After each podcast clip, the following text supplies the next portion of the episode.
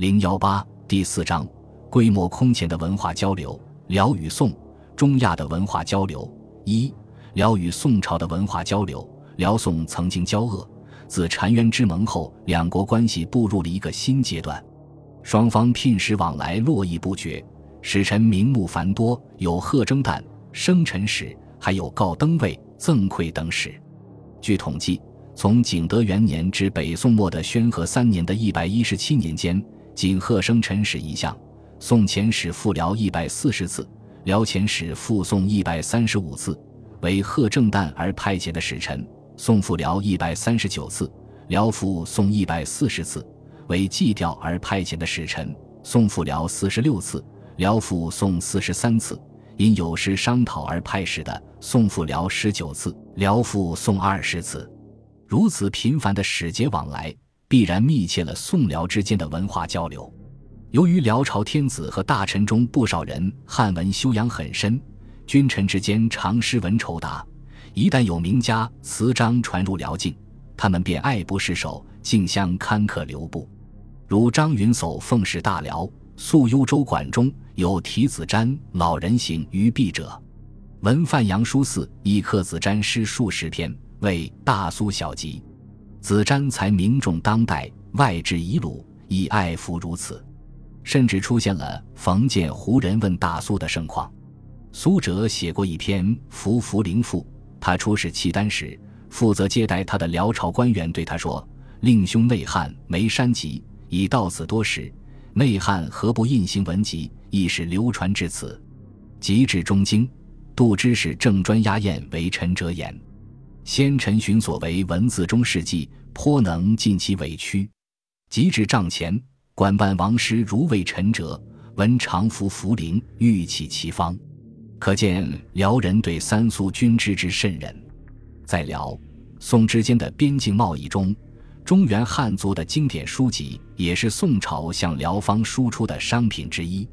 宋真宗景德年间，朝廷下令说：“民以书籍赴延边榷场博弈者。”自非久经书书西进之，违者按罪，其书莫观。神宗熙宁年间又重申这一禁令，这里明确说明，除九经以外的书籍不准流传出宋朝境外。事实上，一纸禁止根本堵塞不了其他书籍流传到辽国去。通过民间贸易的途径，其他书籍流入辽国者当不在少数。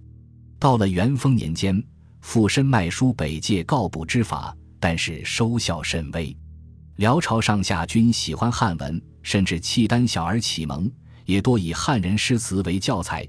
契丹小儿初读书，先以俗语颠倒其文句而习之，只有一字用两三次者，如“鸟宿池边树，僧敲月下门”两句，其读时则曰：“月明里和尚门子打，水底里树下老鸦坐。”大帅如此。澶渊之盟后，辽宋交往增多。辽方为了在出使、报聘、接办、送办等一系列活动中避免笔漏无文，他们需要一批知识分子，其他方面需要文化人才的机会也加多了。这些人才主要来自科举的选拔，因而扩大了科举的范围。要参加科举，必须读书。按照辽朝政府的规定，莘莘士子读的多是汉文经典，如五经传书之类。由于佛教在辽朝盛行。从圣宗弃于天祚，都在涿州云居寺镌刻史经。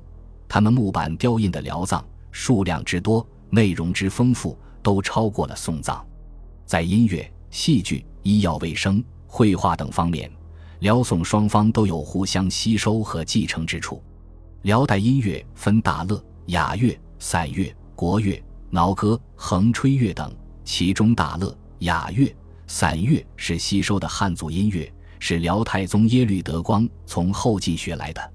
辽代册封皇后时，称百戏、脚趾、戏马以为乐。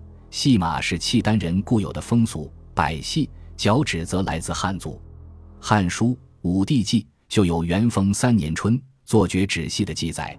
这种脚趾戏与摔跤相似。辽太宗曾多次观看排忧演戏，内容多是敷衍汉族故事。如宋仁宗时，孔道府出使辽朝，辽朝邀请孔道府看戏，内容是演孔子的，演完之后，并到府相谢。道府说：“中国与北朝通好，以礼文相接。今排忧之徒武慢先盛而不知进，北朝之过也。道府何谢？”汉族演戏从未出现过孔子形象，倒是契丹人开了风气之先，把孔子的形象搬上了舞台。辽代颇重视医药，中央设有太医局，南面官则设汤药局。景宗雅好音乐，喜医术，灵伦针灸之辈，授以节乐使香者三十余人。兴宗时曾命耶律树诚意方脉书，出契丹人先知切脉审药，自是人皆通习。虽诸不足以知医事。耶律阿保机族弟迭里特曾用针灸为他治病，吐玉浑人执颅骨专事针灸。太宗时以太医给事，常撰脉诀、针灸书行于世。耶律迪鲁精于医，察形色及知病源。这实际上就是中医的望、闻、问、切。辽道宗时，赵挺之奉使辽国，因天寒冻坏了耳朵，道宗命人调治完毕，陪他的契丹人说：“大使若用药吃，耳朵便会拆裂缺落，甚至全耳皆多而无血。”这种治疗冻伤的药方。也和辽太宗破后进时从开封掠去的医书医官有关。一九五四年，在一座辽墓中曾发现两把牙刷，表明契丹人很早就已注意口腔卫生了。辽代绘画成就颇高，圣宗耶律隆绪便好绘画。宋仁宗时，辽兴宗曾以五福兼画千角鹿图为限，旁题年月日玉画，由此推测，兴宗也是丹青妙手。契丹贵族萧荣尤善丹青，木堂裴宽编鸾之际，凡奉使入宋者，必命购求，有名妓不惜重价，装潢既旧，而后携归本国，临摹鲜有法则。可见他对汉人绘画的倾慕已到了颠之倒之的地步。内蒙巴林左旗白塔子辽东林内发现的壁画，亦多绘山水人物。日本鸟居龙藏断定。以上人山水等绘为五代及北宋时代之作品，所谓北宋画者是也。新中国成立后，发掘辽阳县金厂以及锦西大卧铺辽代画像实墓，发现画像中有许多二十四孝故事，如文雷七墓孟宗哭竹董永卖身葬父郭巨为母埋儿王祥卧冰求雨等。二十四孝故事在中原汉地已家喻户晓，但在辽朝所辖地区。也传播得如此广泛，说明契丹人对汉族文化的喜爱。辽朝在城市建筑上也模仿中原汉地的风格。耶律阿保机委托汉人康莫济主持设计的上京城，城郭、义屋、市禅如幽州之都。建筑中京时，能工巧匠大多来自燕京，历时两年建成。福郭、工业、楼阁、府库、市寺等。也都模仿汉地。从一九五八年发掘的内蒙古昭乌达盟宁城县中京遗址来看，其街道、官署、庙宇、廊舍、禅室以及武功、文化两殿址建筑体制，比上京模仿中原都城的地方还多。在生活习俗上，辽、宋双方都互有学习借鉴之处。比如，辽朝在服饰上，国母与藩官皆藩服。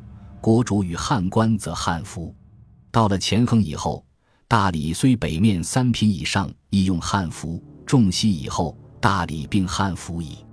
重阳节登高饮菊花酒，本为汉人习俗，有唐人王维独在异乡为异客，每逢佳节倍思亲，遥知兄弟登高处，遍插茱萸少一人诗句可证。契丹人后来也有了这一习俗，辽圣宗曾多次重九登高。赐群陈菊花酒，以后香言不替。人日、端午节亦仿汉俗。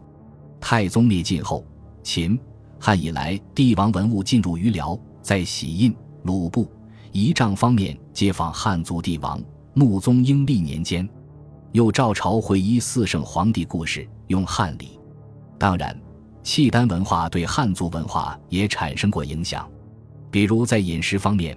漠北游牧民族的主要食品是乳酪，中原地区没有这种食品。契丹人牧马南下后，乳酪也随着传入了中原汉地。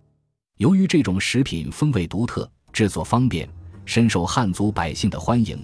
东京有乳酪张家，南宋时临安有贺家烙面，甚至这种食品也传入了宫廷。除了乳酪外，其他如鹿脯、东岳盘兔、炒兔、葱坡兔、野鸭肉等，皆是契丹族风味小吃。酒果、蜜果、冻果等契丹人的特殊食品也传入了中原汉地，至今仍在中原流行。契丹人的服饰美观大方，传入中原后，仿效者甚多。宋仁宗曾下诏禁士数效契丹服，即承其安配，妇人衣铜绿兔褐之类。但一纸禁令阻挡不了契丹服装在中原汉地的流行。幽燕地区的汉人因经常与契丹人接触，双方经常通婚，不少汉人为儿孙起契丹名字，如汉民韩愈之子起名为阿骨、亥里波、宝神奴、高神奴；韩德宁之孙取名为高石、高家奴等，均是契丹名字。幽燕之人原多土葬。因受契丹葬俗的影响，死后火葬者亦复不少。即使在汉人的土葬墓中，也有契丹族器物马镫和机关壶出土。双方的语言文字也有交流，如汉语中的“九”字原本是契丹大字，后来被汉字借用了。本集播放完毕，感谢您的收听，喜欢请订阅加关注，主页有更多精彩内容。